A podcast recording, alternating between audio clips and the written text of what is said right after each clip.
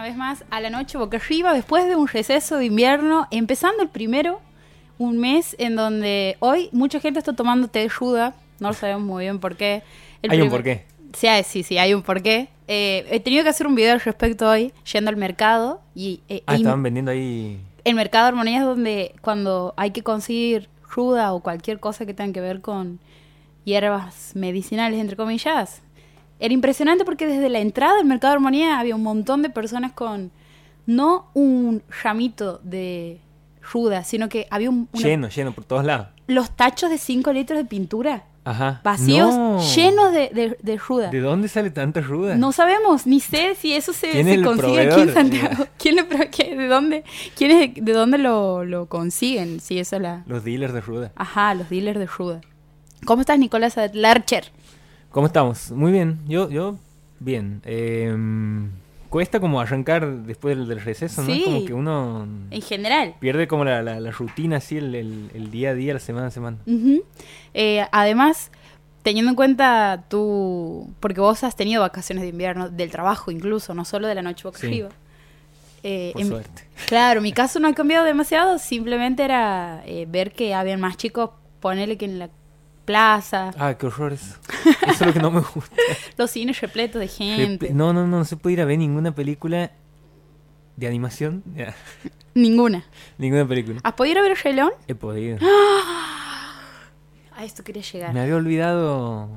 Eh, eh, eh, tuve una semana muy intensa, por eso después me, me he relajado. Eh, como que he ido cargando muchísima ansiedad. Porque en realidad es mi película favorita de la infancia. y creo que de muchas personas. No quiero decir solamente que, que mía, pero he podido. ¿Vos no la has visto todavía? Eh, no, todavía no. Eh, lo malo es que aquí en Santiago la han traído a la, a la copia, a la película, pero la han traído en versión latina, con, con voces dobladas al, al español latino, y no están las voces originales del gran elenco que tiene la, la película. Eh, eso para mí es como un- una cosa en contra que capaz que la hace menos disfrutable, no sé. Además, eh, cuando las voces que las hacen, no solamente, o sea, son también las protagonistas, tienen mucha... ¿No son las voces originales? ¿De la primera película? O sea, de la... de la- No, no, ahora, la que está, lo, lo único que no te gusta que estás diciendo. Ah, no, que eh, han contratado un elenco que incluye a Donald Glover, a Seth Rogen, a... Will Smith. a- no, Will Smith no. Ah, Will Smith. Eh, Beyoncé está también. Pero... mm, eh, eh, creo que el único que está de las voces originales es el que hace de Sasu y el que hacía de Mufasa, que es el que hace la voz de Darth Vader, que tiene como 80 y...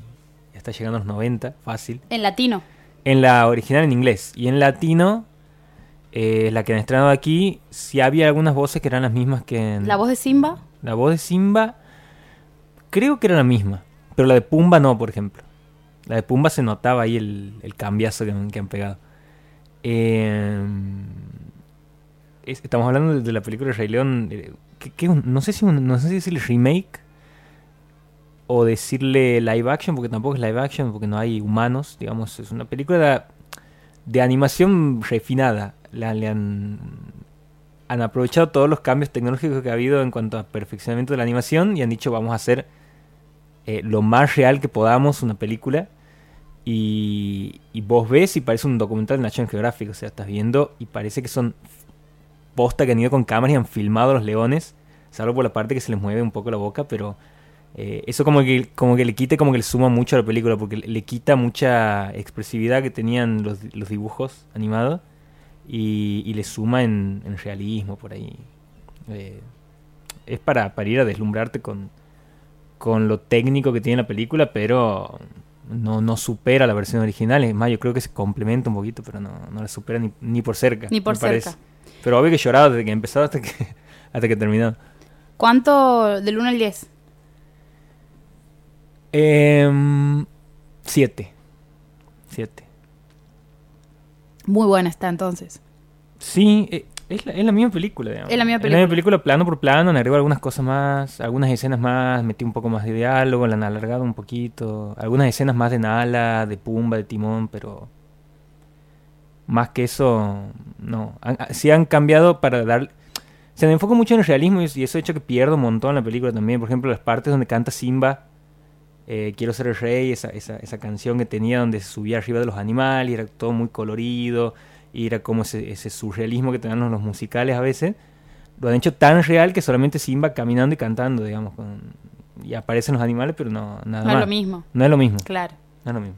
No tenía ese toque de falopa que te da la claro, animación, claro, digamos, claro. La canción de Scar, por ejemplo, la han hecho más corta.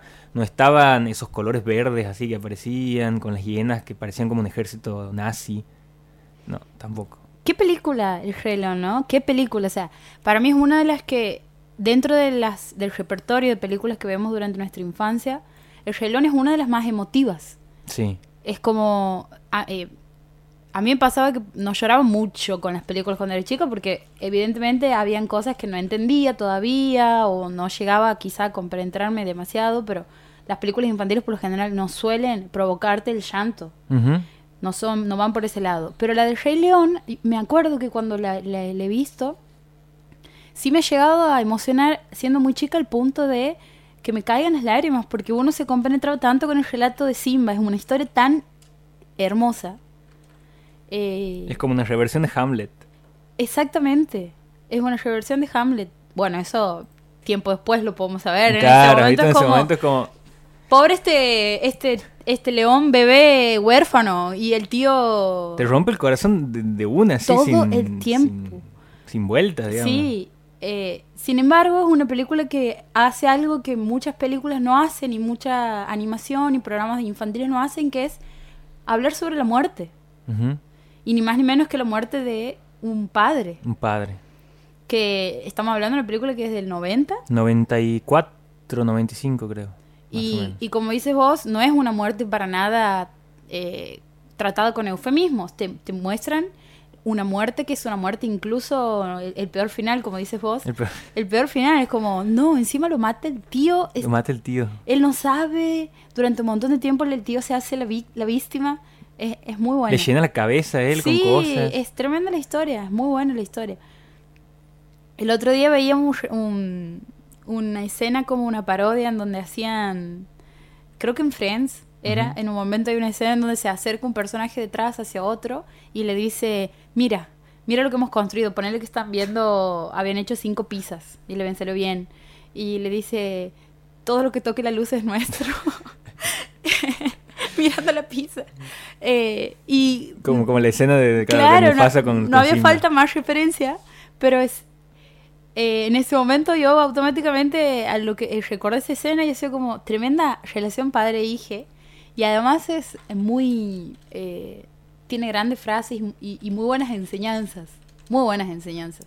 Sí, sobre todo la, cuestión de que eh, te plantea eso del, ciclo de la vida y todo, como diciendo que hay cosas que tienen un fin y a, mí me- me- me acuerdo me acuerdo la sensación de pensar cuando muere el padre de, de Simba, de decir, o sea, mis pa- a, mi, a mi mamá y mi papá le pueden pasar lo mismo, digamos, como empezar a pensar ya de, de- de chico que hay un, un final ya para esas personas que uno quiere tanto. eh, a mí me parece la mejor película de Disney. La mejor. La- a- para mí es la, es la- es la mejor película de Disney. Y es una película que es como que le da un, un- un impulso a Disney en un momento que no venía muy bien, digamos. O sea, Disney hoy se compra todo lo que se mueve en cuanto a, industria. Pero en esa época, eh, eh, digamos, por la década de los 80 más o menos, principios de los 90, no, no le iba muy bien a, Disney con sus películas. Empieza como a tomar un poco de envión con, con Aladdin, con, con algunas cosas que, que había empezado a hacer y, y El Rey León es como el batacazo. Y después de eso, no logra tener otra película de animación como El Rey León, digamos. Después viene Mulan, incluso ellos no le habían dado mucha bola al Rey León. O sea, era como la película de segunda que tenían en producción mientras le, daba- le estaban poniendo toda la ficha a Mulan, digamos. Claro. Para, para que sea su, pel- su gran película. Y, Y les se terminó sal- comiendo todo. Claro, les termina. eh, se terminan sorprendiendo ellos mismos incluso. Porque también era una época donde había como muchos productos de animación dando vuelta. Incluso, no sé, podías encontrar estudios que te hacían, fines de los 80, eh, películas como Todos los perros van al cielo. eh, creo que estaba por ahí también, eh, no me acuerdo bien la, fecha, pero había, había como estudios que se encargaban de hacer grandes películas de animación. Y, y eran como, como una competencia directa que podían como, como, como poner en jaque a Disney y Disney como que se termina recuperando después comprando Pixar, colgándose de, de muchos de los logros de Pixar porque muchas de las películas de animación destacadas hoy de Disney pertenecen a Pixar y no a Disney específicamente, digamos. La marca Disney ha quedado un, poquito devaluada ahí y, y se va nutriendo de, de lo que va comprando, que son Marvel, Pixar, eh, Lucasfilm, todo lo que tiene alrededor como para cubrirse un poquito, digamos. Tremendo. Eh, ¿La, la, piensa verla la película? sí, eh, pienso verlo mañana mismo, porque... Ah, ya, ya está todo. Sí, incluso si no hubiese sido esta nueva versión en cuanto a live action, digamos, igual si lo hubiesen vuelto a estrenar en el cine, me hubiese encantado poder hacerlo porque la volvería, la iría a verla igual, quiero decir, porque no he tenido la posibilidad de verla en el cine en el momento de estreno. Claro. ¿Vos Eh, sí? No, no, no. Yo la ¿Tampoco? tenía en VHS. La tenía. Claro, nosotros éramos Todavía muy la tengo en mi casa. Yo tenía tres años cuando Yo también, cuatro, debo haber tenido. Como mucho, así. O sea que ha marcado Eh, tanto como a la generación de los 80, nacida en los 80, como la de los 90. Claro. El Rey León. Sí, es verdad. Eh, lo que lo que me gusta de esta versión es que han, han conservado la banda de sonido original, que era de Hans Zimmer. Que, que Tremendo, creo no que es el- sabía que era de Hans Zimmer. de Hans Zimmer, que a mí el momento que me destroza el, el- el corazón, que me hace llorar catarata, es el, el momento cuando él asciende a la piedra después de, de la batalla final y que suena esa música Sí. épica de fondo. Esa, es la banda de- sonora de Hans Zimmer. De Hans Zimmer no sabía. Y es, la, y es él el que ha compuesto también la apertura. eh, con, con sonidos muy característicos del, del paisaje africano y todo. Y en esta versión han tomado la banda de sonido original de Hans Zimmer y han llamado a alguien para que colabore. Hay una canción nueva que no me ha gustado, que está dentro de la película. Hay- han llamado a alguien que colabore con, con la armonía de las voces para las canciones, eh, que es Pharrell Williams que se ha enojado mucho porque Seth Rogen no pegaba una nota en toda la en toda la grabación, pero él ha ido trabajando en conjunto con Elton John, Hans Zimmer y, y han tratado de darle forma a, a todo lo que ya se había hecho, pero como reversionándolo de alguna de alguna medida. Interesante. Ahí, vamos a ver entonces el Rey León. Aprobadísima. Sí, sí. Pero, aprobadísima porque es una fórmula que ha funcionado. es una no nada que ha funcionado y que yo creo que no es para reemplazar la original, es para como así como existe la obra de teatro Rey León, también puede existir esta película y no le quita protagonismo a la otra, digamos como Antes de ir al primer bloque, es decir, corte de, de nuestro programa y finalizar el primer bloque, ¿hay algo que hayas visto en esta nueva eh, revisión, valga la redundancia, de la película de El Rey León que ahora hayas notado, te haya llamado la atención que me haya gustado más. o que algo a, a destacar que no te habías dado cuenta o que no habías percibido cuando tenías eh, la edad que tenías cuando se estrenó el León, cuando eras muy chico, algo que ahora hayas dicho, ah, esto no lo podría haber apreciado cuando tenía 10 años, ponele. Em, no sé. Capaz que. Que por ahí no, no había como. eh, percibido la. La, la, la, mm, la tensión sexual que tenían Nala y, y Simba en algún momento. Cuando era más chico, pero después no, no sé, no, no. La verdad me, me la acordaba muy bien a la película, digamos. No, no tiene una, una visión muy, muy difusa porque es una película que vuelvo a ver cada tanto, entonces no, no, no sé si lo pensaba así de esa forma. Y mm, esa tensión sexual, ¿vos eh, la, la- la percibes como algo que no se cuenta o que está muy presente en la película, digamos? Como que lo, lo, lo cuentan un poquito suavizado, digamos. A la manera Disney. Ella, si no- eh, no, me, no recuerdo mucho, pero ella aparece Ella aparece con- cuando él está con Timón y Pumba. Ella aparece para intentar cazarlo a Pumba. Y ahí él sale para atacarla, para defenderlo a Pumba y, y se da cuenta que era, que era Nala, digamos. Y después se van a Ah, correr. claro, que es con quien ella, eh, él se cría cuando son Claro, chicos. y se va a correr, se van a Ah. correr por la cascada con la música del Elton John de fondo. Ah, y que es como un eufemismo revolcarse, claro, de... empiezan a revolcarse en el pasto. Qué todo, y- qué hermosa película. Hermoso. Tengo muchas ganas de verla, Sí. ahora que... como cada vez que hablas de una película vos, maldita Sí, sea. eh, he, ido a una función de Renzi, que estaba llenísimo, porque ahí en Renzi te dan los baldes eh, temáticos con, con No, la- las- las, caras del... Datazo. Sí, sí, todo, todo tenían... eh, Justo cuando ido no, se les había acabado, pero lo, lo tenían ahí. Eh, lo que yo no entiendo es la gente que va al cine y está todo el tiempo con el teléfono, porque no te juro que fácil eran, nos, estábamos, eh, están las plateas de abajo del, cine y a los costados están como lo- los palcos bajos. Nosotros estábamos en un palco bajo porque habíamos llegado cuando ya se había llenado la platea. Y debajo mío había cinco personas con el teléfono. Pero toda la película, o sea, no, no es, no es un ratito, che, me fijo qué hora es o, o veo algún mensaje, no. Toda la película. No, no, no. Toda la película. Y en un momento ya directamente sacado le- les he dicho que lo apaguen y me han, me han dado bola por suerte, pero eh, es como, como un... A mí, a mí me parece como una falta de respeto al otro, digamos. En el sentido de- Totalmente. Acabas de tocar un tema muy particular porque yo he tenido un episodio de casi Relato Salvaje la última vez que me dio No. al cine. Sí, que ha sido a- para ver em, la remake de eh, Cementerio de Animales. Ajá. Eh, ¿Que no estaba tan buena o sí? No, no, no, no, Encima. para nada, Ajá. o sea, es muy mala la película. Y he visto que pasa algo particular con el cine que me- a mí me pasa en este, en el de Bea, digamos, que es que me da la sensación que la pantalla está demasiado oscura. Está, le falta, como que le falta un Le poquito falta de brillo. Entonces las escenas que son... eh, pensaba que solo pasaba con el 3D, después me doy cuenta que no, que pasa con el 2D también. Entonces las escenas que tienen poca luz, incluso cuesta un montón adivinar qué está sucediendo, digamos. Bueno, había pasado que estaba en momento mucha tensión, imagínate una película de terror, es una escena que es muy conocida dentro de la película, que es el momento en donde el protagonista, estamos hablando de Cementerio de Animales, la película basada en el libro de Stephen King, el momento en donde él descubre el cementerio de animales, que empieza a caminar en el medio de la noche llevando a su perro, a su gato, Uy, encima esa película todo el tiempo en, noche, digamos. casi la mayoría de las escenas.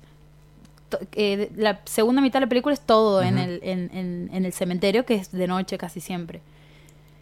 Y es el momento en donde el vecino lo está llevando por primera vez, lo está haciendo cruzar todo el, el matorral y no se ve absolutamente Mm. nada. Imagínate que había que esforzarse y había un tipo dos filas más abajo. O sea, imposible ignorarlo a la misma, casi en la misma hilera, fila de, de butacas que la mía, con el celular con el brillo al máximo. No, señor, claro. Ese es otro tema. Cuando te ponen el brillo El al brillo máximo, máximo, ¿viste? como saca Porque- el teléfono, pero por favor, bajale el Bajale brillo, ocultalo un poquito. Entiendo que todo el tiempo estamos conectados, que hay ge- urgencias, lo entiendo. Este tipo estaba con el brillo al máximo y se podía ver exactamente todo lo que estaba haciendo y estaba scrolleando en Instagram. No. Creo que han pasado cinco minutos, cinco minutos de, de, De escroleo. de en donde yo pensaba qué podía hacer y digo, no, en algún momento lo va, lo va a apagar, en algún momento lo va a apagar, en algún momento lo va a apagar, en algún- no sucede. Y ahí es cuando, en un tono que para mí sonaba muy bajo en mi cabeza, pero estábamos hablando de que era una escena en silencio en un cine, yo he dicho, disculpa, ¿podrías apagar el teléfono? Y eso, Ah, vos pero vos lo dices amable, digamos. no, no, pero lo he dicho, Ah, lo dicho. ha sonado muy fuerte. Ajá. casi que he gritado y no me he dado cuenta.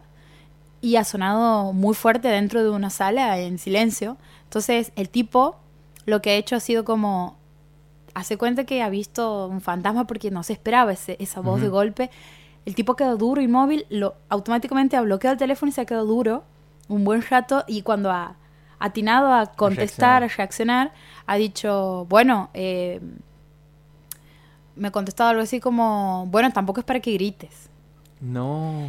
Y ahí hemos terminado de ver la película y cuando la película ha terminado y han prendido las luces, el tipo ha- ha- se ha dado vuelta mirando como, como de manera incisiva para ver a ver quién es la persona que me ha, que ha osado decir algo. Ajá. Y muy lejos de levantarme e irme para que no suceda nada, me quedo sentada y he, he hecho contacto visual con el tipo para ver si si iba a animar a decirme algo porque encima estaba sumamente desubicado él. Y bueno, ahí he finalizado. Estaba con, con Joaquín en ese momento viendo la película y ha sido un momento de muchísima tensión porque eh, todo el cine se da cuenta de lo que estaba pasando. Y la verdad que ha sido, no sé si al, al resto le estaba molestando la pantalla, pero no se veía absolutamente nada y la, y la pantalla de él te encandilaba, Mm. o sea, no se lograba ver la pantalla. Y sí, comparto con vos, no sé por qué la gente va al cine a mirar el teléfono. Y hay otra cosa. eh, yo, yo en general les digo solamente una palabra que es el teléfono, así. eh, fuerte Ah, y, directo así para que como que Para que se... en el susto lo apaguen y, y después se pongan a, a pensar qué ha pasado, que muchas veces funciona, pero mm, eh, es, es- es todo un tema porque vos, nos- vos también, hay, hay personas que se lo toman bien, digamos, se dan cuenta de que se han, eh, como que han cometido un error, porque hay personas que lo hacen como de manera inconsciente. Y está esta, este tipo de personas que como que te, te desafían, te contestan y, y- y quedas vos como la persona que ha, que ha, que ha estado mal, digamos, por, decirle, solamente por decirle. Eh, y después, además de la persona que usa el teléfono, hay otro tipo de personas que le sacan fotos a la pantalla con flash. No. Van al cine. Ha pasado en la película de. mm, A mi hermano le pasó en la película de Rodrigo cuando iba a ver al cine. Iban eh, los primeros cin- cinco minutos de película y una señora al lado de él. Cada fácil 40 segundos levantaba el teléfono, foto. Levantaba foto, así, foto. Todo, todo el tiempo con flash. No. Pero no había pasado nada en la película todavía. O sea, aparecía un crédito de, de uno de los actores, de las actrices, foto. El título de la película, foto, así. Y era como que no, no tenía ni siquiera sentido. Porque No tenía última, sentido. claro, si, si quieres sacar una escena así como, como en todo caso. significativa de la película, bueno, no se quiere filmar, como había personas que iban a ver Los Vengadores y filmaban el final para después subirlo, bueno. Pero eso de sacar fotos con flash de manera así aleatoria, eh, también me parece muy desubicado porque es como que opaca todo el... Como que, em, como que se genera un, efecto de, de que pierdes gran parte de la imagen de la película, de los colores y del brillo y de, y de los contrastes, todo lo que estás viendo. Cuando alguien levanta el teléfono y saca una foto con flash, desaparece completamente, digamos. Eh, entonces, bueno, si van al cine, si van a pagar casi, si van a pagar sin promoción una entrada casi 300 pesos hasta el cine hoy, aquí en Santiago por lo menos, en otro lugar está cerca de 500 pesos. Encima eso, claro. Si o sea, vas a ir al cine, te vas a tomar el trabajo de sentarte, comprarte una promoción de pochoclos con entrada y encima vas a estar con el teléfono vas a ver la película, entonces, bueno, fíjate cuáles son tus consumos que, que vas a hacer anoche, que no sea ir y, y estar sentado en un cine rodeado de gente eh, y molestando, incluso. Es un consejo de... Sí, por favor, exactamente. Si de último van al cine porque alguien los invita y no les importa la película, piensen que hay gente que, Que sí le importa. que sí le importa y que elige qué película ver porque es muy cara la entrada y que realmente es un momento en donde quiere abstraerse del mundo exterior suficiente como para que salga alguien ahí a molestar y no solo impedir el- que alguien disfrute la película, sino todo, todo lo que se implica.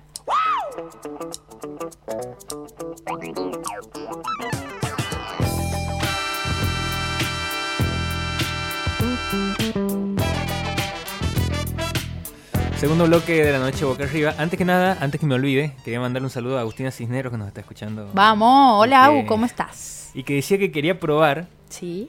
unos, una- unos alfajores que tengo aquí. Un alfajor que tengo aquí. que es bastante más grande de- de un- que un alfajor comercial. Bueno, ah, eh, sí, en- es tan grande que es para compartir. O sea que si Agu vas a probar el fruto de la prueba y el error de... Pero vamos a explicar de dónde ha salido Sí, este alfajor que sí. tenemos en la mesa. Hoy eh, acabo, antes de venir de la radio, acabo de experimentar y hacer por primera vez el popular alfajor marplatense, que es el alfajor de chocolate que compramos siempre en el kiosco. Ajá.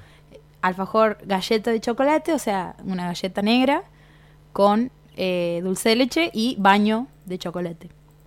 E- Eso que uno pe- pensaría que es algo tan simple de hacer, tiene muchos así. pasos, no es así y es bastante caro de hacer. ¿Ah, sí? Sí, no los recomiendo. Ahora entiendo por qué los alfajores no han parado de subir de precio. Porque básicamente la mayor parte de sus ingredientes llevan leche y como sabemos la leche Está es mu- muy está cara. muy cara. Por lo tanto, el chocolate está muy caro, el dulce de leche está muy caro, la manteca está cara, etcétera, etcétera. Sin embargo, es una receta muy tremenda la que he encontrado. Eh, es una receta que está en el canal de Paulina Cocina, que en realidad no es de ella, sino es que de Mauro Chavero, que es otro youtuber que se dedica a, a- a la pastelería. Eh, lo que sí, el video de Paulina Cocina, que es una youtuber que argentina, que se ha hecho muy conocida en los últimos tres años, Que le mandamos un saludo. le mandamos un saludo a Paulina, que siempre nos escucha. Eh, y que en el video hay cosas que no hace ella y se olvida. Y sí, eh, y te das cuenta cuando vas a ver la lista de ingredientes y en el video nunca agrega cosas que en la lista de ingredientes sí está. Entonces uno dice, ah, bueno, este video está hecho al estilo de Paulino cuando experimenta algo por primera vez. Eh, pero bueno, el fruto de todo ese trabajo han sido cinco ellos alfajores. Tan solo cinco, pero cinco alfajores muy grandes. ¿Cuánto, ¿Cuándo llevado a hacer los cinco alfajores, más o menos? En tiempo eh, y quizá una hora y media aproximadamente dos. Pero son pasos que hay que, o sea, hay que tener más tiempo porque hay un momento en donde uno deja la masa enfriarse durante 45 minutos aproximadamente en el freezer. Entonces... Ay, a mí me matan Cuando hay que dejar cosas enfriando. Ay, a mí también me saca, me saca. Sí, sí, sí. Mi, ansiedad me, me, me, liquida. Nunca las dejo el tiempo que tienen que estar, digamos. Como que... Eh, bueno, yo he hecho eso y he entendido por qué hay que respetar los tiempos.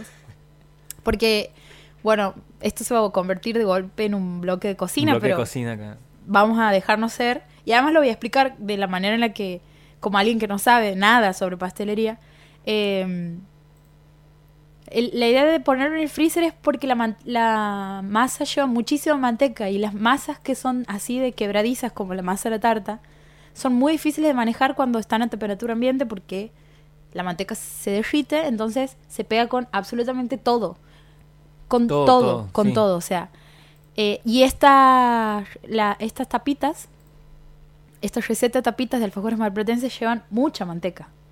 Eh, entonces, pero qué cosa deliciosa, por Dios, y qué bello el momento en el que uno las saca del horno y las ve infladitas y esponjosas. O sea, para mí eso iba a ser una cosa crocante, dura, y no, estaban tremendas. Eh, lo que sí, bueno, lo, hemos hecho en la parte del baño de repostería ha sido bastante... Eh, bastante rústica, muy rústica y muy torpe, porque, bueno, ¿cómo se da vuelta una... ¿Cómo se em, embadurna una, un alfajor de chocolate? De los dos lados, sin que quede la, la marca de la, de la base, digamos. O sea, a menos que tengas una máquina gigante, una, a menos que tengas una fábrica de alfajores, eso es imposible que suceda. Eh, sí, estamos hablando de alfajores en un programa de cine. Estamos hablando de la receta de Paulina Cocina. Estamos hablando de la receta de Paulina Cocina. Ahora la robamos. Ah, pues. Totalmente. Eh, y no podía parar de decir cuando ponía la masa en los films, eh, no podía parar de cantar la técnica de los capos, que es una, una frase que ella siempre dice cuando te tira hacks en la cocina, como por ejemplo, cuando las cosas se pegan mucho, estirarlas con un film, entre dos films. En fin. Además de experimentar hoy con, la, con los alfajores, quiero decir que no recomiendo hacer esta receta porque son muy caras. Eh, conviene más comprar un alfajor.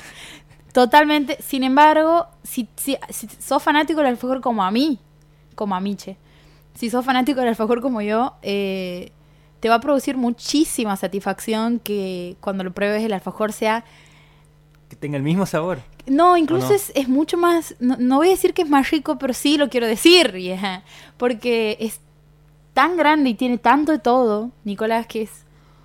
Ahora vas a ver cuando pruebes este de chocolate blanco que te estoy obsequiando porque sos fanático del alfajor de chocolate blanco. Tiene mucho chocolate blanco, o sea, es una mm, capa... No sé si la Agustina va a probar entonces. No sé si este alfajor llega mañana. No, yo creo que sí, porque te vas a dar cuenta que es muy grande y es muy empalagoso. sí. Y si no llega, eh, quiero que quede claro que eh, lo comprometido es que la mitad sea para vos, así que si no, queda... Si le voy a guardar, si le voy a guardar. Si no te invita, que se compromete a hacer alfajores con vos la próxima. Eh, no rinde demasiado la receta, pero bueno, en fin. Es mucho trabajo, es muy caro. La verdad que hay muchas veces, muchos momentos en la receta en donde uno piensa, ¿por qué carajo no estoy comprando un alfajor en el kiosco? Después cuando la termina de armar... Grito, llanto, frustración. No, sí, hemos, puteado un montón, hemos puteado muchísimo en un momento. Eh, no se podía hacer absolutamente nada con la masa, era como, no hay manera de que esto no se pegue, Dios, ¿qué hago? la meto dentro un paquete de harina y la mando al horno. No sabía qué hacer.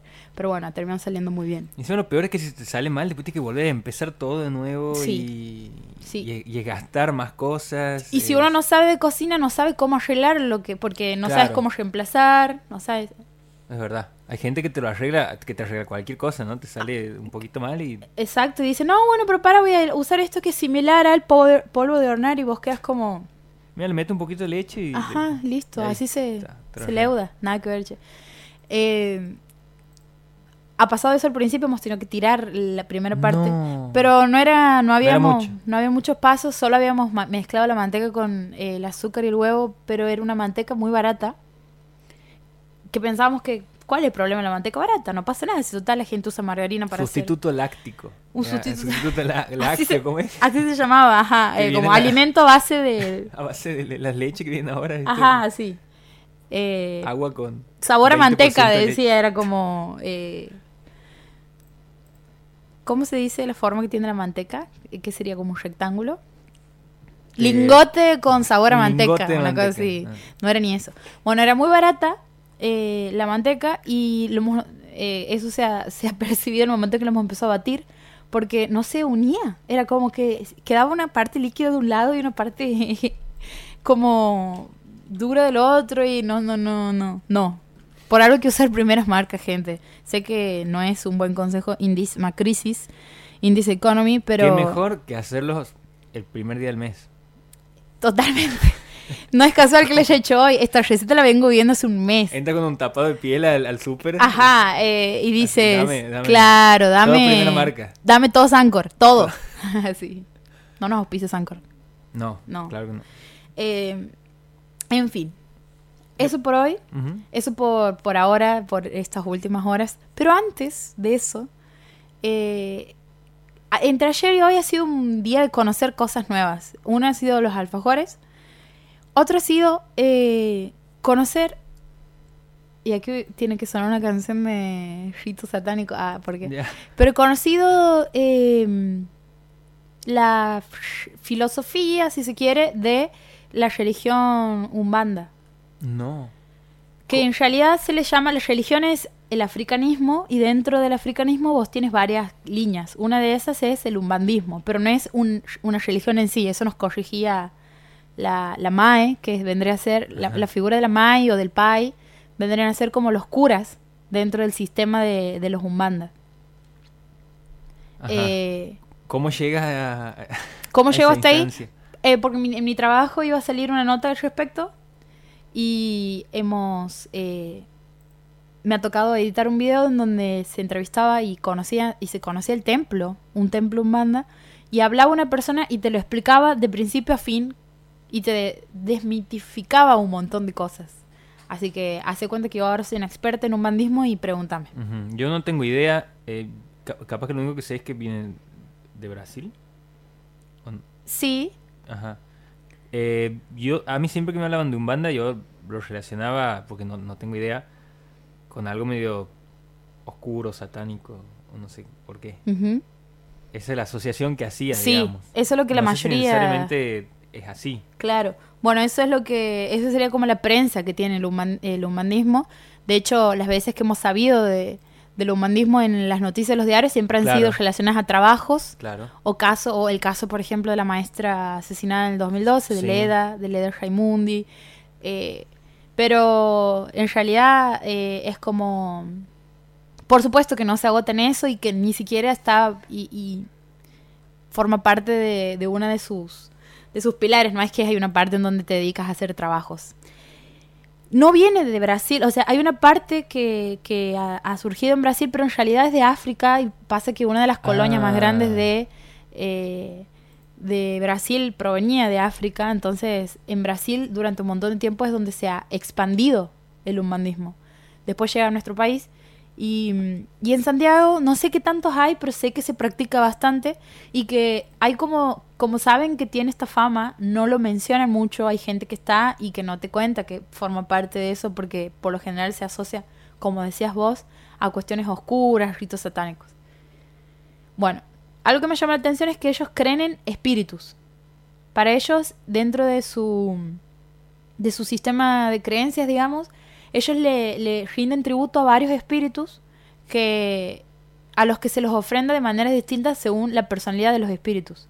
Hay un espíritu que es, por ejemplo, que está más relacionado con el fuego, hay otro que está más relacionado con el agua, y cada espíritu se, lo- se le hacen tributos que ofrendas que les dicen ellos, que son como ofrendas. Una de esas ofrendas es lo que sí conocemos y que está muy difundido por parte del humanismo, que es los sacrificios de las gallinas. Ajá. Eso sí es Sí. algo que se hace, pero solo con las gallinas. No sacrifican cualquier animal. Y algo que yo no sabía es que después de que extraen ese, lo que ellos hacen, lo único que necesitan esa gallina es la sangre. Pero después el animal lo comen, o sea, lo cocinan normalmente como, como nosotros cuando vamos a la a una O sea, tienen que matar un, matan una gallina. matan una gallina solo para extraer la sangre, pero ellos después, para no desperdiciar eso, Ajá. la comen, obviamente, digamos. Eh, y tienen muchas... eh, interviene mucho la comida y la bebida dentro de sus rituales. Eh, y hay momentos donde ellos son poseídos por estos espíritus durante los rituales que ellos hacen. Y la manera de convocarlos, de invocarlos es a través del baile y de la bebida. O sea, vos tienes que beber mucho y tienes que bailar un montón. Y hay momentos donde en teoría te invade uno de esos espíritus y, y hay personas, y las que se- los que se convierten en Mai y en Pai son personas a las que ese espíritu es como que ah, lo ha elegido, digamos. Eh, no tienen la filo o sea, eh, yo le- mi pregunta, algo que le preguntaba yo a, a, a las personas que me han hecho esta nota era, ¿y cuál es, qué es lo puede? Porque nosotros dentro de la religión cristiana, católica, digamos, apostólica romana, tenemos el bien y tenemos el mal, digamos, Ajá. en el sentido de que está, existe el cielo y existe el infierno. Entonces, ¿cuál sería para ellos su antítesis, su otro? Y me decían que no, que no lo tienen, que solo veneran estos espíritus y que lo que los espíritus buscan es una elevación material dentro de la tierra, por eso uno le da ofrendas porque ellos necesitan como elevarse constantemente, pero con acciones de, de caridad, de beneficencia, en el sentido de que ella, por ejemplo, decía, ¿cómo nos pueden relacionar casos de trabajos en donde eh, tenías que hacer que una persona se separe o que deje un trabajo, que mate, por ejemplo, si nuestra filosofía en realidad tiene que ver con hacer el bien, digamos. Esos son en realidad chantas que bajo la idea del humanismo después le salen a cobrar un montón de guita Ah, a la sí, gente. de esos hay, hay Un montón. Incluso tienen avisos en los diarios. Claro, no, incluso tienen un presupuesto. Eh, hay gente que tiene un- una, un una serie de tarifas de según el trabajo lo que te cobran, digamos. Pero me parece que como en todas las religiones existen las, las opor- les oportunistas y la Ujú. persona que está haciendo negocio más que eh, realmente tener una devoción eh, Verdadera, Honesta, digamos, real, claro. claro. ¿Cómo, te, o sea, cómo, cómo e- es fácil encontrar, digo, si vos te quieres contactar con esas personas, es como fácil así Sí, rastrearla o de todas maneras el- eh. Es fácil porque cuando vos empiezas a mostrar verdadero interés, te empiezas a dar cuenta que hay mucha gente que practica la religión pero no lo dice. Ah, pero no, claro, esto que decías vos de que claro, entonces cuando tiene mala vos... prensa. Sí, porque hay mucha gente que quiere saber pero para o criticar o eh, como no está muy bien visto, se guardan mucho su, su fe, digamos, en el sentido de andan ahí, por, no sé, sé que usan unas pulseras en los tobillos, por ejemplo, eh, y es como, ¿cómo reconocer a una banda? Ponerle cinco pasos, sí. ah. Eh, pero no lo, no lo no lo profesan demasiado justamente por eso, por el estigma que existe al respecto y, y bueno. Eh, eso por un lado lo que he conocido hoy. Y otra cosa que, que- que he conocido ha sido la, lo fuerte y lo hondo que cala la tradición de la, de la ruda, Del té de ruda. del té de ruda, del té de caña y ruda, el primero de agosto, al haber estado esta mañana en el mercado. O sea, he estado en un puesto en donde cada cinco minutos se acercaba alguien a comprar ruda. Y la mayoría no tenía idea de para qué se usaba. Ajá. Pero era, era como la tradición de que el 1 de agosto te tomas un té de ruda. Te tomas un té de ruda, como que todos saben que e- es, bueno para ahuyentar los males. Ajá. Pero ¿cómo se ahuyentan los males? Eh, ¿Por qué el primero de agosto? ¿Cómo hay que tomarlo? ¿Por qué hay que tomarlo en la mañana? O sea, era como más que nada esta, esta especie de eh, medio como hablábamos nosotros una vez cuando pensábamos en esto del el libro de George eh, de George Orwell de eh, Gran Hermano de 19 Ujú. 1984. 1984, esta, esta, el concepto que él utiliza para referirse a las personas que creen y al mismo tiempo no creen, que era como el doble, double thinking, era Ajá, en el libro. Doble pensar. Doble sí. pensar. Que hay, uno, hay una parte que, que es como, no, no lo voy a someter a, mayor cuestionamiento, digamos. O sea, soy una persona que eh, cree en la evolución, por decirte de alguna manera, pero al mismo tiempo voy me compro el té de. Y si empiezas a escarbar un poquito más en por qué lo compra, no lo sabe, pero no, no lo cuestiona demasiado. Es como hay una parte en donde se de- hay como un dejarse llevar. Y en ese dejarse llevar hay, mucho de sugestión. Hay muchísimo sugestión. Porque es como, no, bueno, ahora tomo el té de ruda y este mes la descoso. Che, pero no estás haciendo absolutamente nada para descoserla, digamos. No Claro, basta con Es como, como un- una armadura que te, que te pones así para arrancarme. Así, así funciona con un montón de cosas, pero a mí lo que hoy me llamó la atención es que mucha de la gente que compraba el té de ruda no sabía para qué funcionaba y ni por qué se toma el té de ruda. Lo que he descubierto hablando con esta persona y hablando con varias personas dentro del mercado es que hay dos ideas en las que se basa el té de ruda. Una es que eh, el primero de agosto es el día de la Pachamama, entonces es un ritual que proviene de nuestros antepasados, eh, de, la- de las tribus, de los pueblos originarios eh, en donde tomarte de ruda era una manera de como rendirle tributo a la Pachamama en un momento en donde las hierbas medicinales realmente se usaban para curar muchas cosas y la ruda tiene muchas propiedades. Eh, la segunda es que con el tiempo, la, la otra explicación es que en agosto, al ser un mes en el que empieza a cambiar el clima, hay mucho viento, entramos en esa etapa en la que no se sabe si hace calor, si hace frío, hay mucho... mucho Agosto es el peor mes del año. Para mí es el peor. Sí, se lleva el título. compartimos. Como tiende la gente a enfermarse más, se lo toma el primero de agosto como para generar, como para fortalecer las defensas, Defensas, de alguna ajá. manera.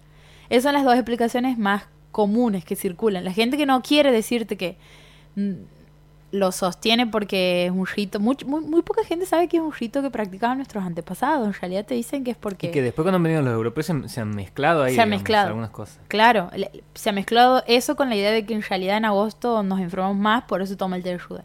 Pero en realidad eh, tiene que ver el té de caña con la ruda, tiene que ver con eh, algo que se, se hace en Latinoamérica hace muchísimos años. No sé particularmente qué grupo, qué civilización, capaz que eran los incas, no tengo, no tengo idea, pero eh, tiene que ver más con eso. Aquí dice que eran los guaraníes. Ah, los guaraníes. Viene de, de- del Uruguay. Infobae, que es una fuente muy confiable. Claro, eh, le creemos la todo. verdad que siempre publica cosas interesantes. Le creemos. Le creemos. Así que eso han sido las... Hoy ha sido un día que he aprendido a hacer muchas cosas. He aprendido que... Mira, en un solo bloque hemos aprendido sobre alfajores, umbanda y, Y te ruda. y té de ruda. Así nomás. Te- Bastante completo. Explicado así nomás.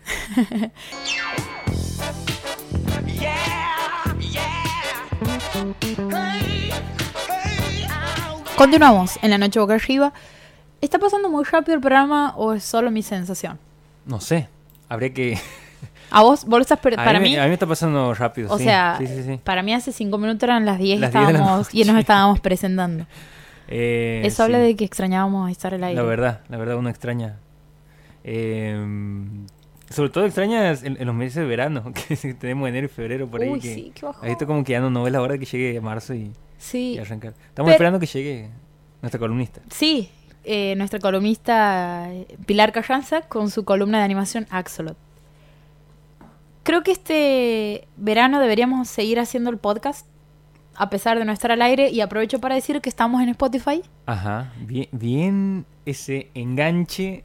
Eh, Me ha gustado. Sí, ha sido sumamente pensado. Desde lo he escrito ayer tres veces Súper in- borrado y he dicho cómo puedo mencionar el podcast sin que suene a publicidad. Estamos en Spotify, si uno pone la noche boca arriba y va a la sección de podcast, va a ver nuestro logo que es una cari una boquita abierta, eh, una boca con todos los dientes así como gritando. Y ahí va a encontrar que creo que tenemos más de 10 episodios. Creo que tenemos más de 20. Más de 20 Creo que hemos llegado a los, Uy, creo que hemos llegado saturado. Creo que hemos llegado a los 21 episodios. 21 episodios. Bien. Creo, creo, si me acuerdo. Es un buen número. Es un buen número. Bien. Fin del espacio publicitario.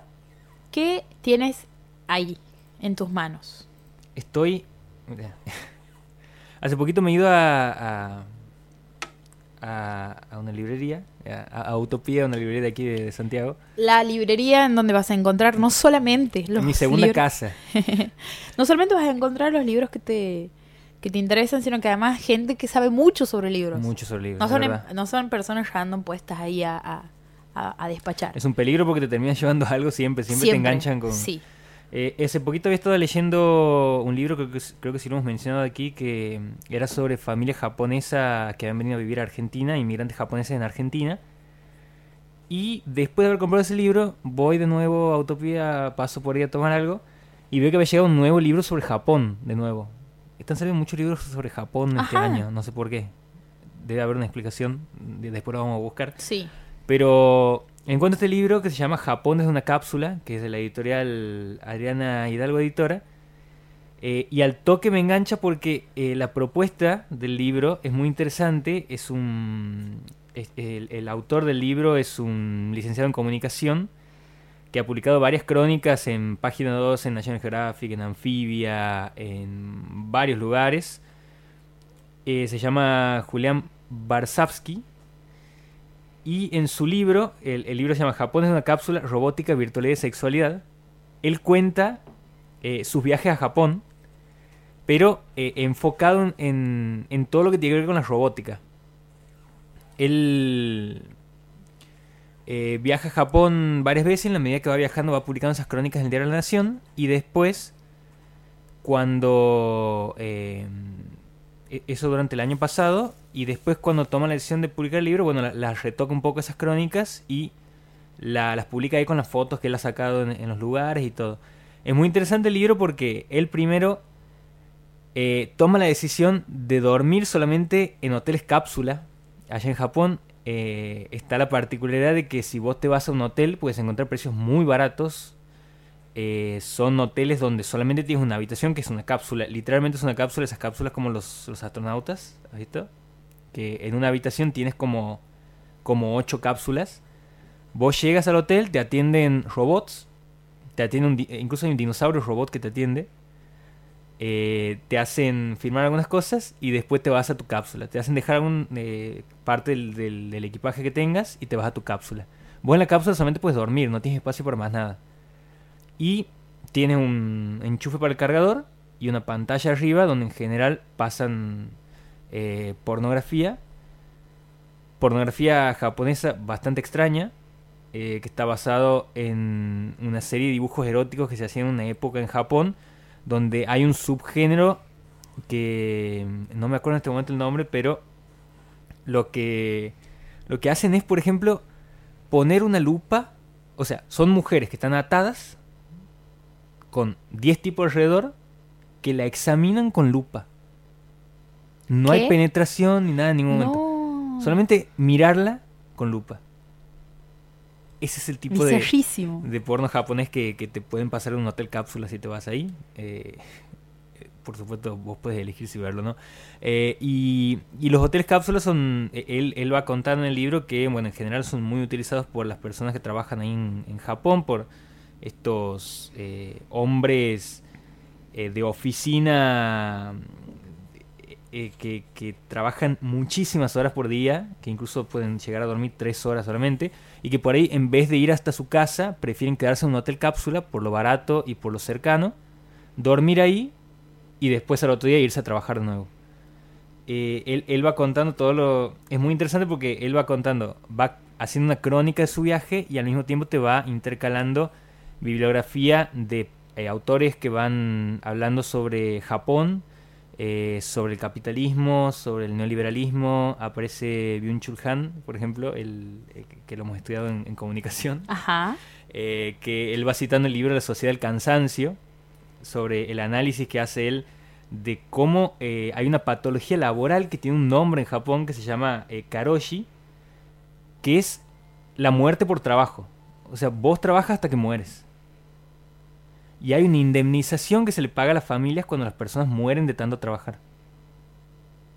¿Y eso es legal? No sé si es legal, pero existe, digamos, en Japón pasa mu- muchísimo. Mm. Pasa muy seguido porque el trabajo está asociado con eh, la masculinidad. Y el trabajo en exceso es también eh, como, como, como que simboliza el, el, el empeño y el crecimiento que, tiene que, que busca esa persona, como el objetivo, el éxito, digamos. Eh, y hay, bueno, como decía, e- el nombre no tiene una traducción literal, no, no sé si tiene una traducción, es Karoshi, es reconocido por ley para las familias eh, de las víctimas reciben indemnización y en 2017, por ejemplo, las familias de 236 muertos por trabajar ganaron juicios de este tipo contra empresas. Y hay una parte muy interesante que, que creo que explica un poco de, por qué la gente se, se, muere trabajando y por qué evita el, el conflicto, que es esto, mira.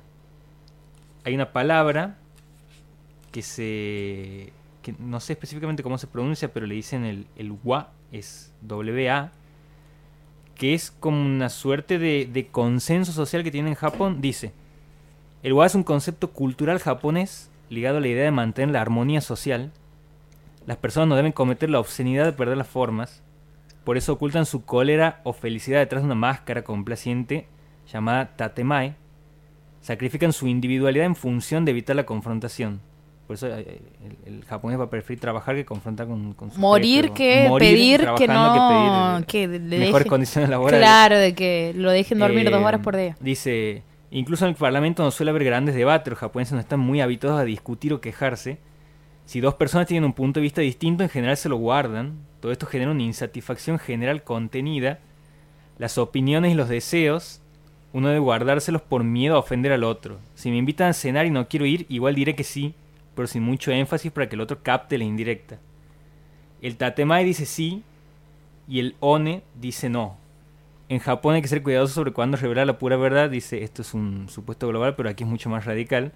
Y eh, bueno, sigue, sigue hablando de esto. Dice, si hay un choque de autos, por ejemplo, las partes se autoinculpan y fijan una indemnización mutua. ¿Qué? Y hay también un tema con la inclinación. Vos te vas a inclinar 45 grados, 30 grados o 15 grados de acuerdo al, a, a la consideración que vos tengas hacia la otra persona. Si es una persona que vos respetas mucho, te inclinas 45 Te grados. tiras al piso, digo. Ca- Más o menos. Eh, si es una persona que no, no, no le tienes mucho respeto, te inclinas unos 15 grados. Pero así como que hay como consensos de funcionamiento social en Japón, de orden.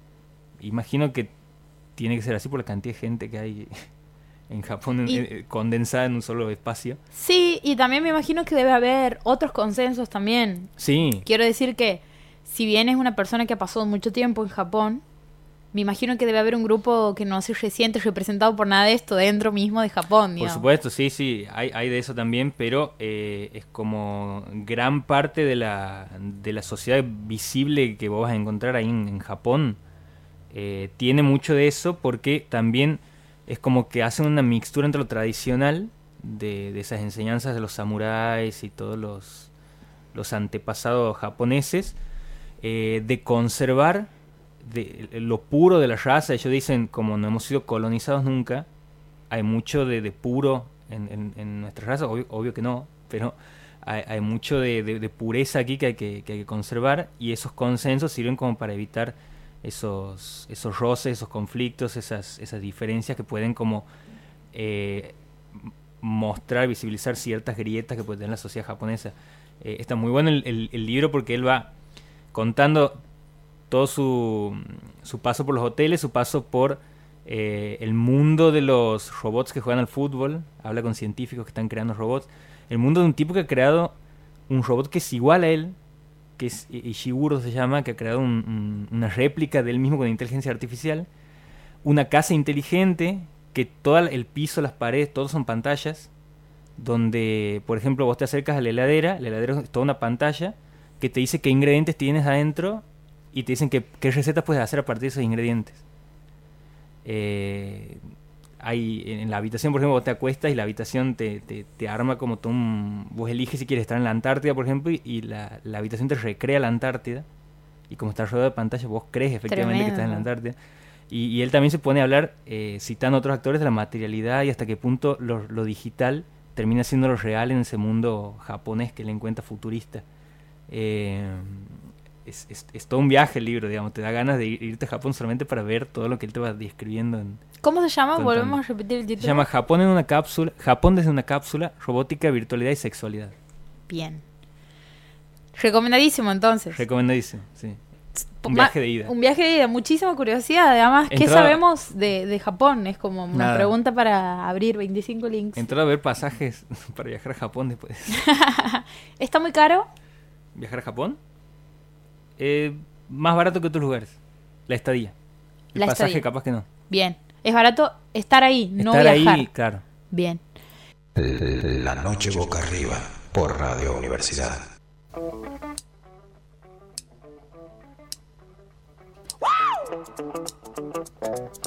Mm.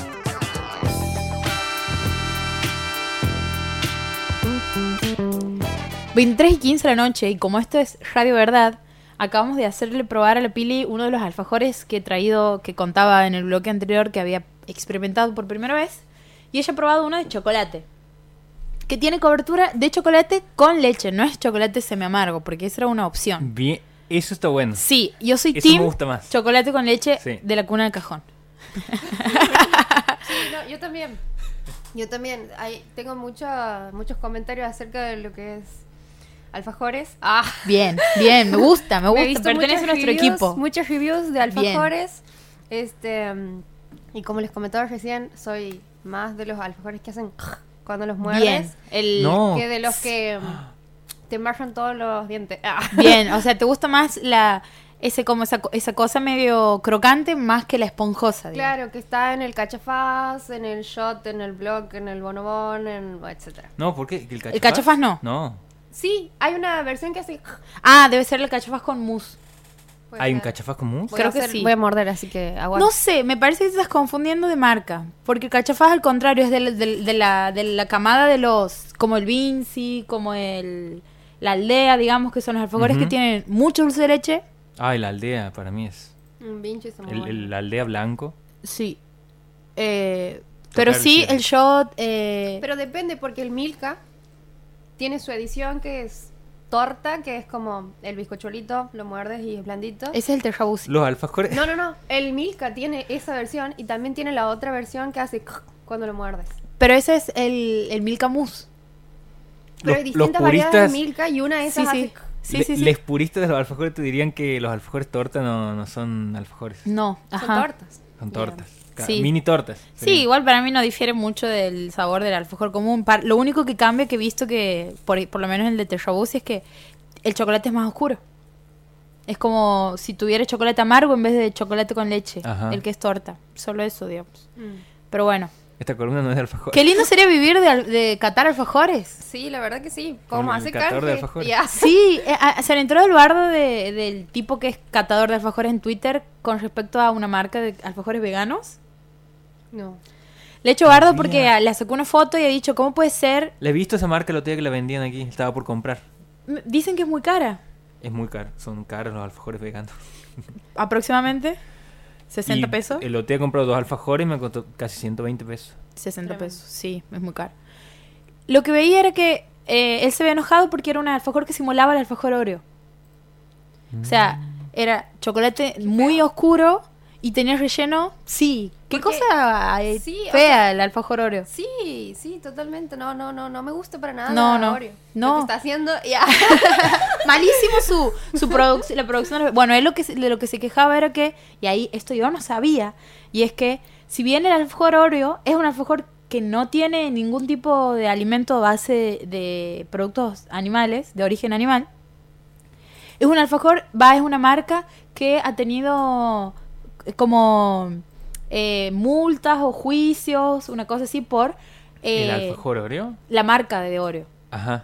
que es de... eh, no me voy a acordar Me ahora acuerdo, la- pero la- no, la- no me va a salir ahora. Bueno, esa, eh, Mondeles. ¿es? Mondelez, ajá.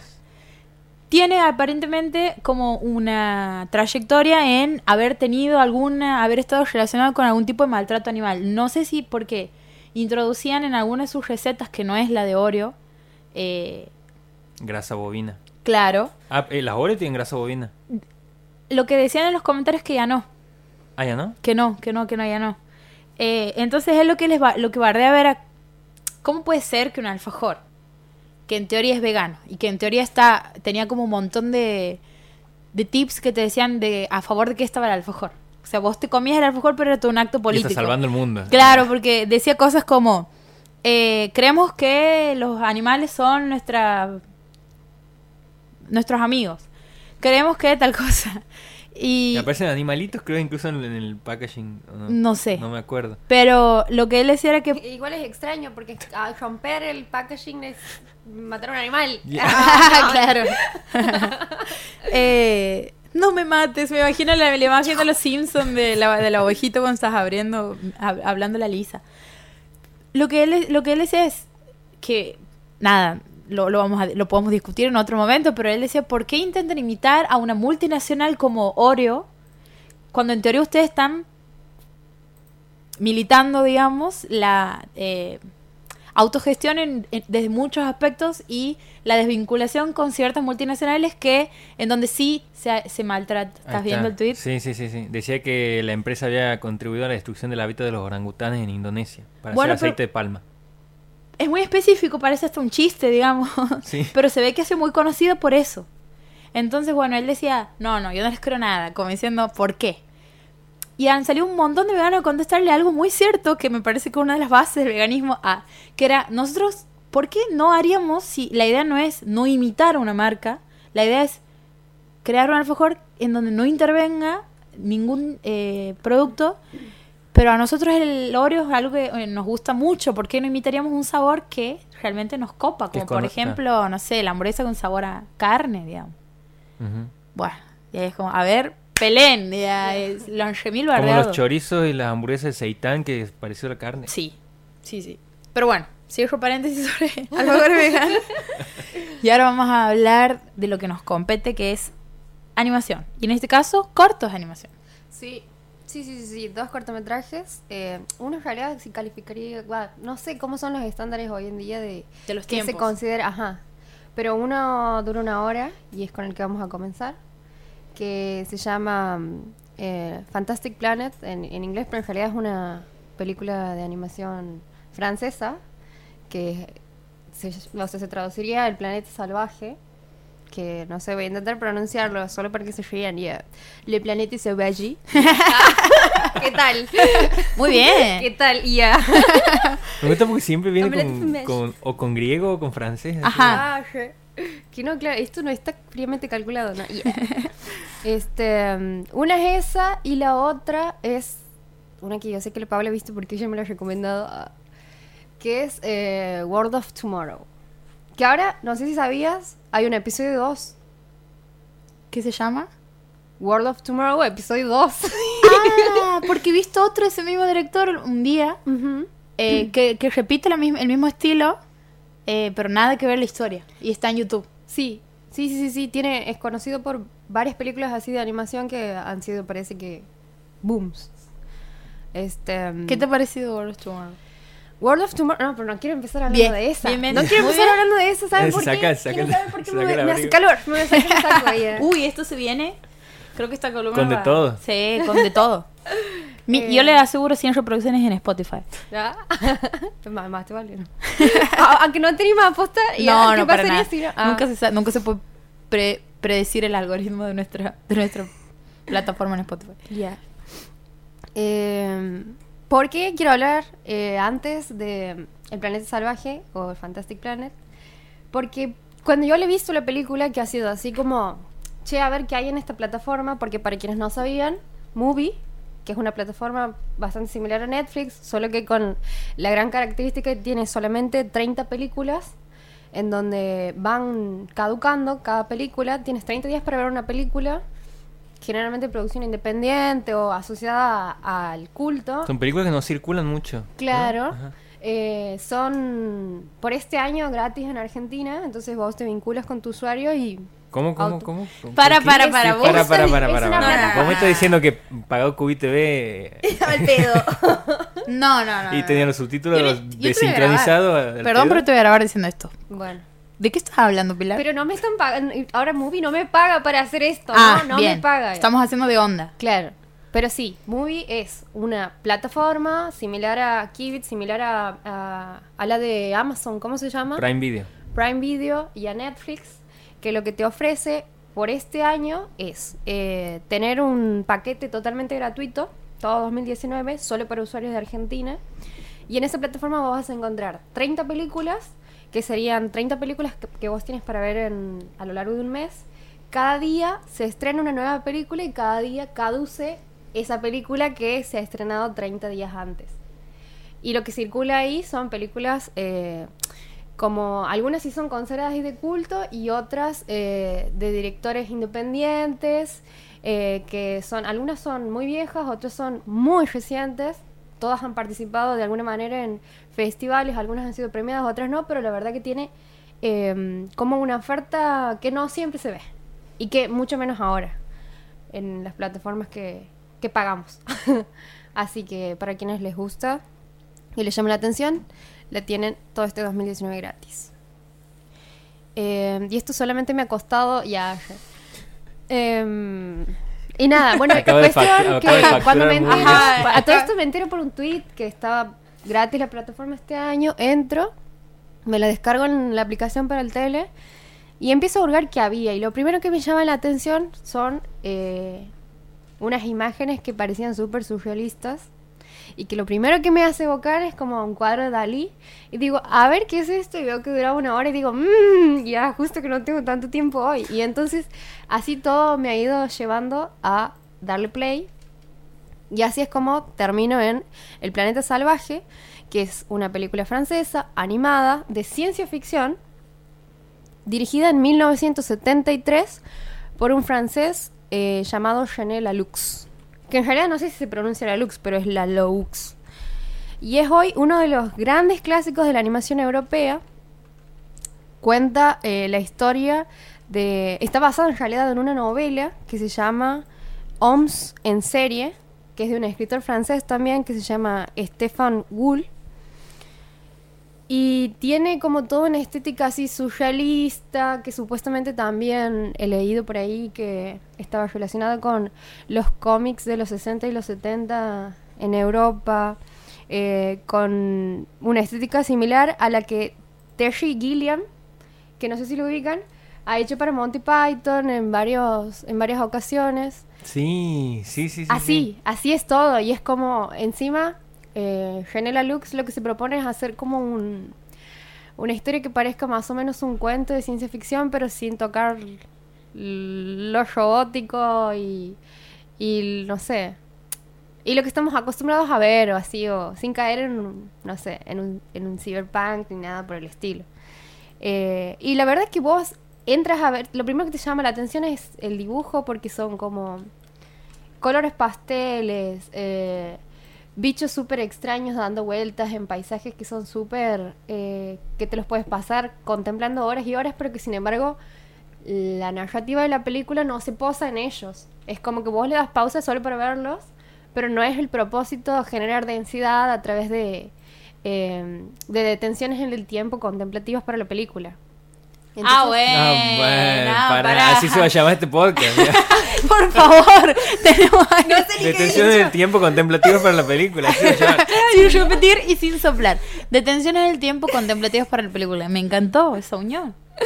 Y lo peor es que lo improvisaba. O sea, lo peor es que lo improvisaba es en realidad lo mejor. Ya. Este. Y mi, mi gran desafío ha sido: ¿qué voy a hacer? ¿Cómo voy a venir a la radio para hablar de esta película que tanto me ha llamado la atención? Sin hacer spoiler, porque es corta, porque mm, te dan ganas de spoilearla entera. Pero también he pensado en que, en que cuando se la intento recomendar por primera vez a alguien, me termina diciendo, me has contado toda la película, boluda. Ya. y es como, ok, ¿cómo hacerlo? Entonces ahí digo, escucha, Nico, ya, voy a llegar tarde al programa solo para evitar hacer spoilers, ya.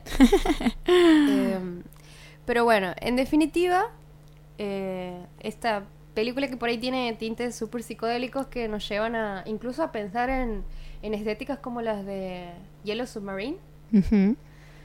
Eh, se trata sobre un planeta extraterrestre eh, donde viven unos alienígenas que son como mayores en tamaño en relación a los humanos y que viajan a la Tierra y de la Tierra toman algunos eh, seres humanos y se los llevan a su planeta y los tratan como si fuesen mascotas.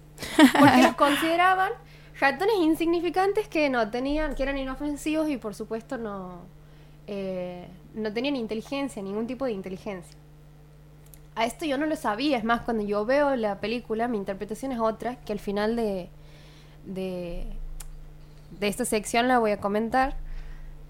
Y, esto, y, si bien había un- una determinada cantidad de humanos que era susceptible de ser domesticada, había otra que, que eran los salvajes, digamos, que se habían escabullido en ese planeta y que eran mayoría y que lo que diferenciaba en mayor medida a estos alienígenas denominados drags de, eh, de los humanos que se llamaban OMS, que en realidad OMS viene eh, de una palabra francesa que es homes, H-O-M-M-E-S, que también significa hombres, eh, tenían la facultad, por decir así, de reproducirse más rápido que los alienígenas.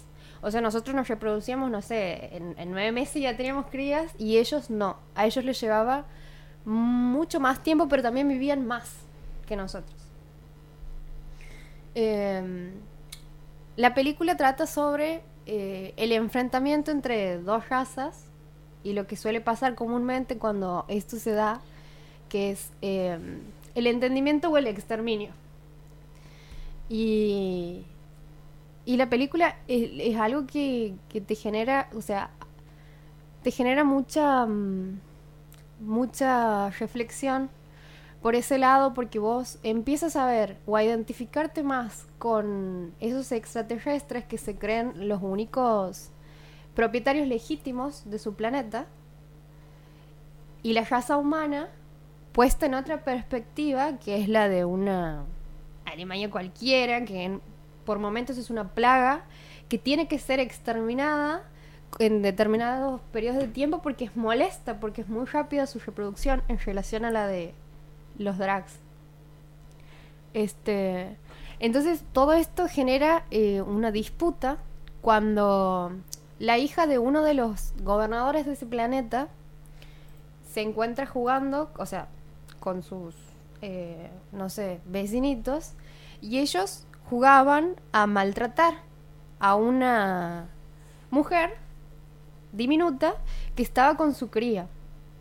Entonces, eh, sin percibir el maltrato, por, o, o capaz que percibiéndolo, pero desde una mirada menos maliciosa por tratarse de niños jugando, perversos, polimorfos, diría Freud, este, terminan matando a la madre de, de este cachorro humano y esta niña, hija del gobernador, lo termina encontrando y pide, le pregunta a su mamá si podían adoptarlo.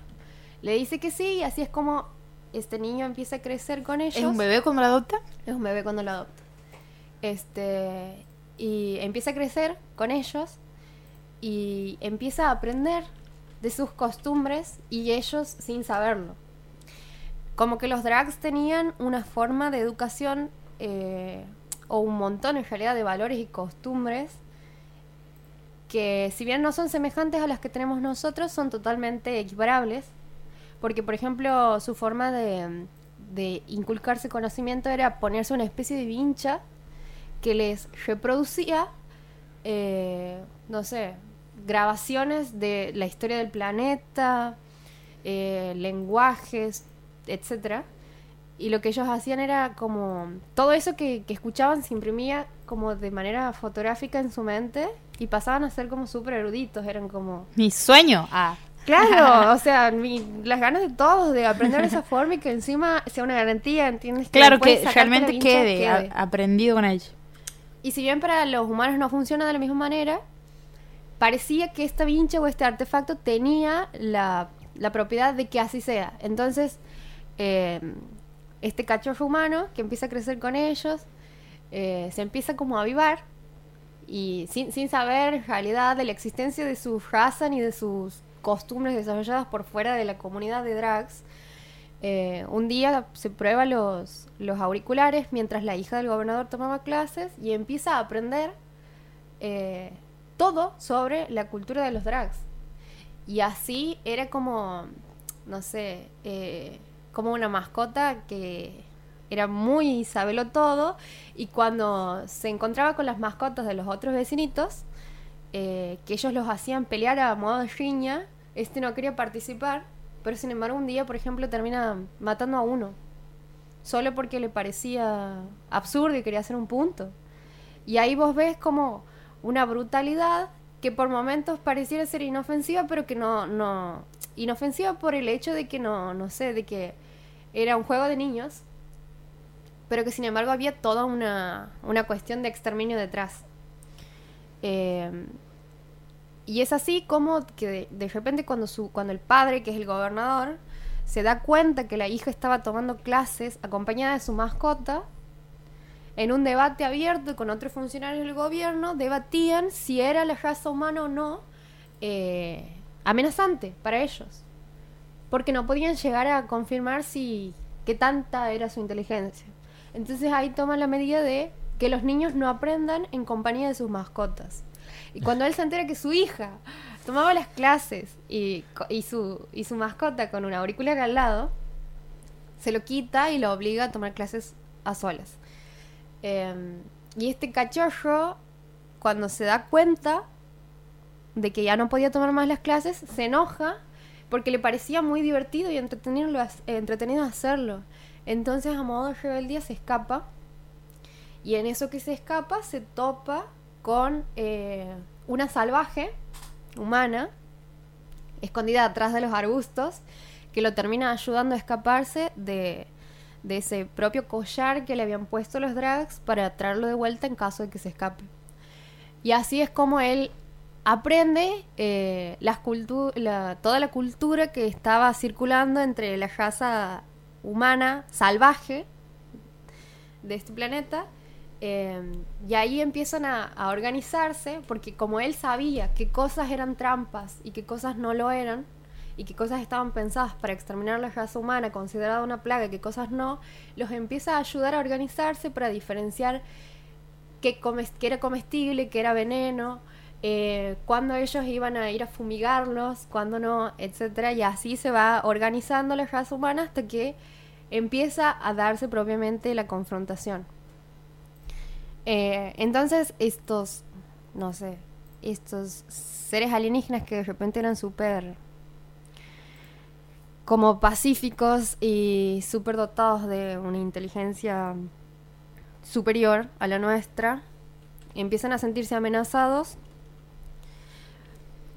Principalmente porque como su tiempo de reproducción era distinto al nuestro y a ellos les llevaba más tiempo hacerlo y tenían una forma muy extraña de reproducirse que era como enviaban su mente a través de una burbuja a un planeta dedicado solo a su A reproducción. a su reproducción, en donde estas mentes que se proyectaban como una especie de burbujas se encastraban en cuerpos de estatuas que no tenían cabeza, bailaban entre ellos y así se reproducían. O sea, era bien extraño, pero era de todos modos un ritual. O sea, la pretensión era el ritual de apareamiento es este para ellos. Em, tal es así que, bueno, que estaba esta cuestión de que mandaban su mente a otro planeta eh, solo para reproducirse y cuando este cachorro que se escapa de la casa del gobernador y llega a otorgar todos los datos necesarios para generar una lucha justa, les comenta esto, ellos generan como armas capaces de destruir el planeta en donde estaban los drags, en donde se reproducían.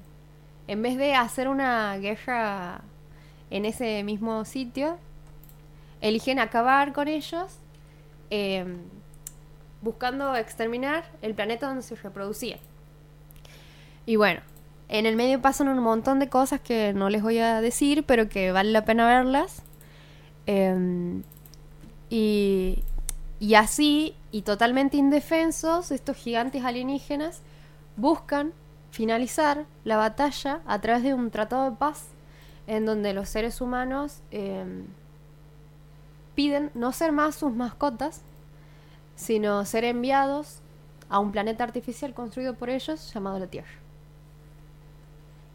No, No. tremendo. No, es, es tremendo, es tremendo. O sea, yo- encima tiene como imágenes que, eh, que te van dando muchos datos eh, que te llevan a vos como a, a pensar en toda esta cuestión social, que te interpela, el, el si es, el que tan absurdo no es em, considerar a la alteridad una amenaza y te das con que no hay ni buenos ni malos, sino dos culturas distintas e incluso la brutalidad al servicio de los ignorantes que no pueden entender esa diferencia y no la pueden soportar y por tanto tienden al exterminio hasta que se produzca em, lo que ellos consideran la victoria.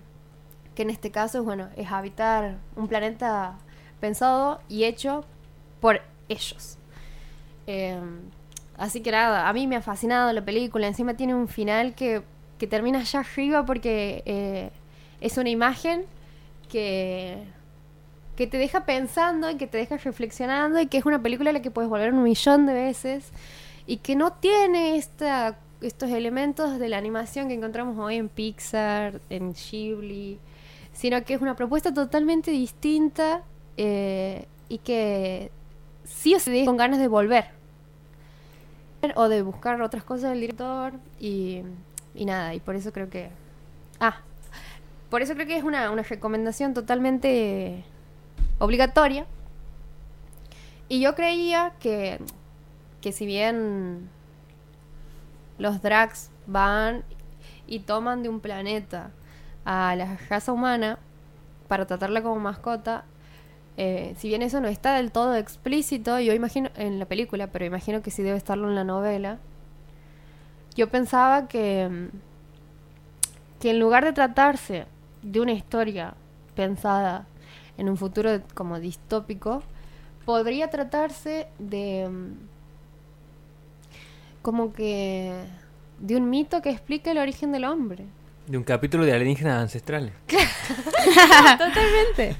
Eh, sí, o sea, y, y viéndolo de ese modo me ha, me ha gustado más. Y por esa razón quería hablarla primero, porque me gusta pensarla como si fuese un mito sobre el origen del hombre y porque la, la reseña que viene no habla de- del origen, sino de un futuro, del, del destino del hombre. Así que, nada, yo propongo ir a un corte y así.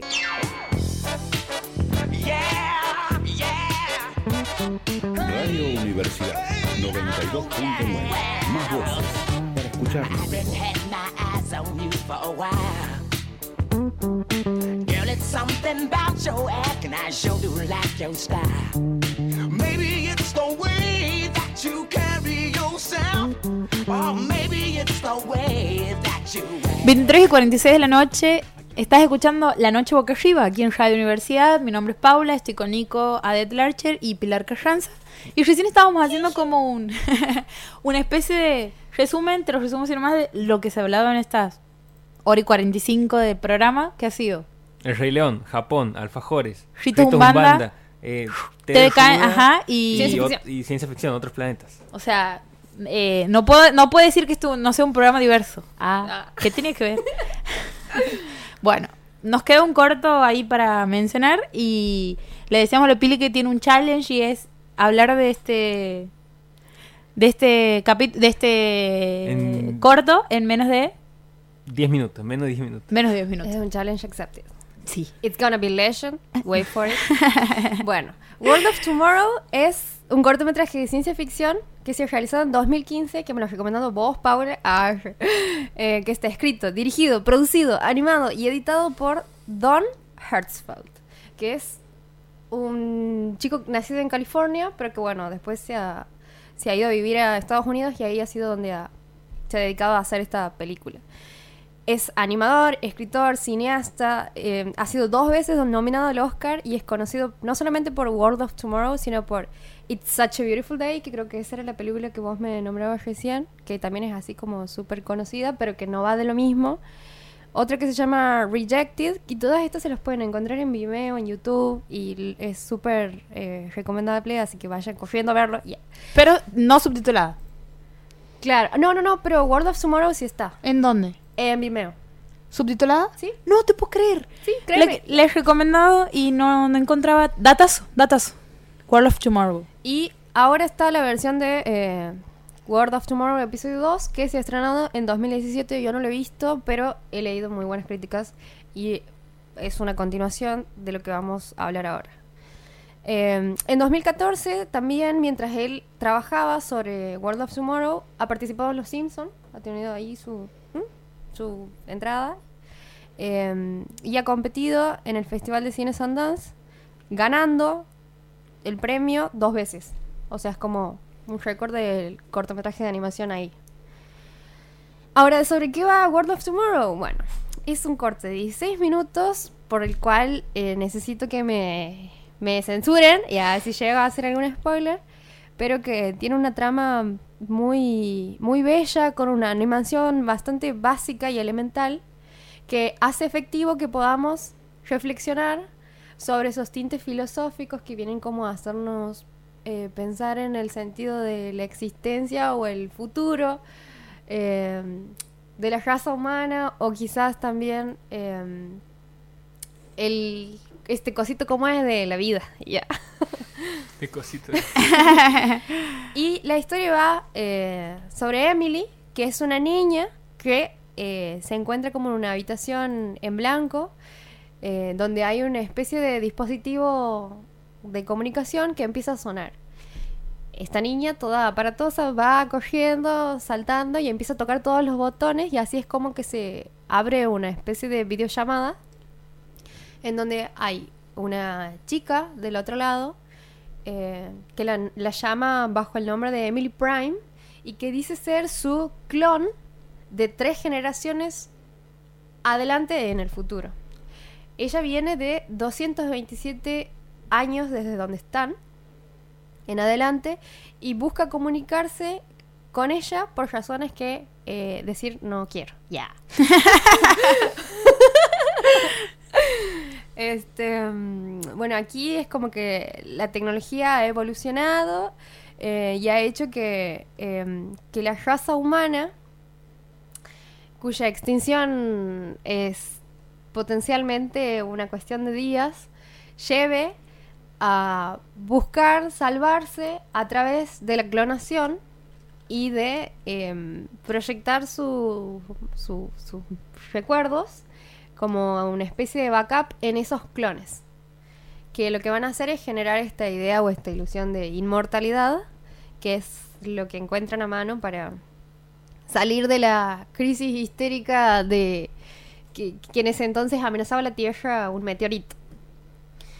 Em, la persona que hace de la voz del, del clon de Emily es Julia Pott, que les recomiendo vayan a googlearla porque es una ilustradora súper grosa y todo lo que hace te dan ganas de enmarcarlo y colgarlo en tu pieza. Y quien, quien hace la voz de la niña es la sobrina del director, que en ese entonces tenía cuatro años y que mientras jugaba y dibujaba era, estaba siendo grabada porque le hacían las preguntas que le haría Emily, Emily Clon a esta niña Emily Prime. Y es así como se va eh, haciendo de manera, o se logra de manera espontánea todas estas contestaciones que te parecen absurdas y graciosas ante tamaña situación que intenta comunicar la Emily del futuro a esta niña que nada lo entiende y que todo le da gracia. Y además tiene la mejor voz del mundo, Emily Prime. Es muy bueno, es genial. Imagínense una niña de 4 a 5 años contestando, yes, no, I don't know. Es como, Sí, es muy, es muy bello. Sí, es muy linda. Y es muy simple. Y es genial lo que hace. Bueno, no, no me quiero ir. Ya. en, eh, en este corto, eh, el clon de Emily le explica a Emily sobre el complejo proceso de clonación que los humanos han ideado en un intento de lograr su inmortalidad. Y describe otras formas crudas de extensión de la vida que los miembros menos ricos de la humanidad pueden permitirse. Para hacerlo, transporta a la Emily eh, original al tiempo presente de la Emily clon y ahí le explica a través de, eh, de un recorrido por algunos de sus recuerdos comunes cómo ha sido todo o cómo se ha dado este proceso y, y ella cómo busca a través del contacto con Emily Prime recuperar algunos de los recuerdos que harían que su vida tenga sentido como un clon. Y aquí hay una cuestión muy importante que es el papel que juegan los recuerdos, en tanto que los futuros clones son más bien despersonalizados, pero sin embargo siguen agarrándose a estos recuerdos como, eh, como si fuese un elemento intrínseco de su humanidad. Porque imagínate, a la tercera generación ya clonada, que tienen de humano nada. Entonces eh, son los recuerdos los que vienen a sentar las bases de su humanismo. Eh, y sin embargo, el personaje de, de, Emily Clone es totalmente robotizado y monótono.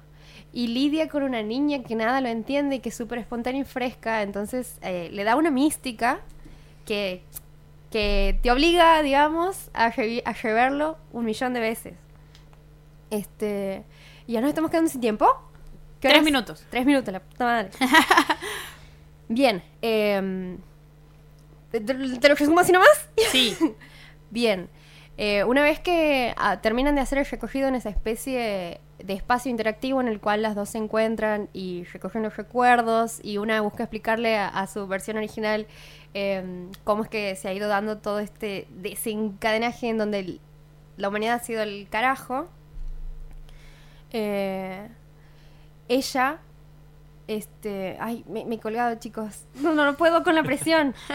Escucha, hagamos una cosa. Antes que de continuar, eh, terminar, antes de que termines de, de relatar de qué trata la historia, porque hemos contado que está en Vimeo, o sea que por favor vayan a ver este corto que además está al alcance ahí de de, de, de cualquier conexión a Los una mortales, red de Wi-Fi, sí. claro. Sí. Estamos hablando de World of Tomorrow. Es, eh, mi pregunta es, ¿qué es lo que más te ha llamado la atención del corto? Y si te ha costado en algún momento, si te ha costado continuar con la trama, digamos, o, o ¿por qué te gusta este corto? Eh, se me acaba de ocurrir cómo decirlo y cerrar. Bien. Em, que se trata de 16 minutos, o sea, no, no te vas a levantar, no vas a poner pausa en ningún momento. Pero lo que te hace eh, son los diálogos. Lo que te hace sentar a verlo y volver a verlo y volver a verlo son los diálogos. Y sobre todo, eh, lo que en su, en su carácter robótico y monótono expresa la protagonista que toda la experiencia ha tenido, virtualmente hablando, eh, y que le dice, y que es una de las frases que más estalla cuando ves el corto, agarra y le dice, no pierdas el tiempo en trivialidades diarias. No te detengas en pequeños detalles, porque todas estas cosas se derriten y se separan en el oscuro tráfico del tiempo. Vive bien y vive en general. Estás vivo y viviendo ahora. Ahora sos la envidia de todos los muertos. Uf, Le dice eso y es como... ¿cómo no hemos Terminamos grabado por este hoy. momento, Nicolás? Terminamos. Hemos estado lentos. Sí, o- eh, bueno. eh, Derry. sí. Legendary. Entonces hemos dicho que son, uno es World of, Tomo- of Tomorrow y el otro es The Fa- Fantastic Planet. The Fantastic Planet o eh, The Planet. El planeta salvaje. Bien. Eh, las recomendaciones de Pilar Carranza, que de- nuevamente lo She Did It Again, nos, nos vuelve a traer recomendaciones que nos hacen, nos dejan reservados para ir corriendo a buscar esto. Y además la recomendación de esta plataforma que me parece lo más revelador de este, de este programa, que es Movie, y que es gratis para nuestro país durante todo este año. Si ustedes se están preguntando, che, pero no he logrado anotar, no, no, no tengo nada a mano, eh, estoy en el auto y se pierde la señal, entren a Spotify y busquen La Noche Boca Arriba, vamos a estar subiendo este podcast y van a poder anotar todo lo que mencionamos y revelamos hoy. Vamos a encontrar nosotros el próximo jueves a las 10 de la noche. Esto ha sido todo por hoy. Muchas gracias chicos por estar aquí. Chao.